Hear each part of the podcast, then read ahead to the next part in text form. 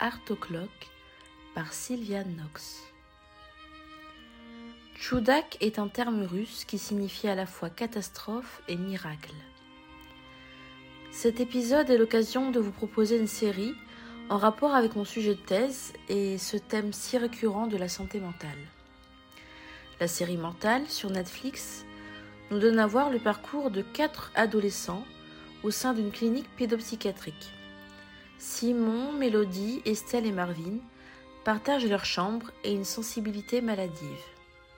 Ensemble, ils vont tenter de comprendre les mécanismes qui entrent en jeu dans leurs pathologies respectives. Ils sont avant tout de jeunes gens de 17 ans qui respirent d'émotion et de transgression envers l'autorité. Nous allons de ce pas traverser l'autre côté du miroir pour nous retrouver face au visage de la maturité avec un livre de François Villa, La puissance du vieillir. Si le psychanalyste revendique ne pas être spécialiste de la vieillesse, il s'appuie pourtant sur des expériences cliniques réalisées dans un service de gériatrie, tout au moins pour la question de départ. L'âge est-il une contre-indication à la cure psychanalytique? Si je ne dois retenir qu'une seule chose de cet ouvrage, c'est la définition qu'il fait du vieillissement dans l'introduction. La mort n'est pas la conséquence du vieillissement, mais l'interruption de ce processus. La mort ne survient que lorsque nous ne sommes plus capables de vieillir pour continuer à vivre. Vieillir est une invention singulière de survie. S'ensuivent quelques appréciations sur la qualité de vieillir.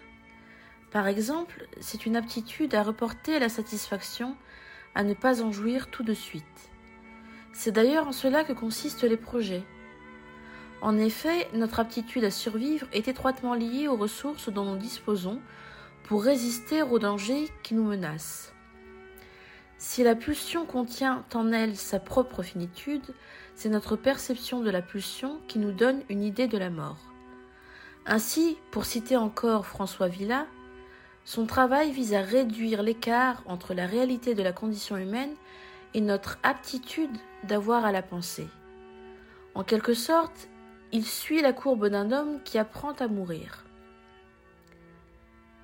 La question qui m'entête à la lecture de cette ambitieuse introduction, c'est comment intégrer l'idée de la puissance du vieillir à celle du corps sans organes que j'évoquais dans l'épisode 1 de mon podcast.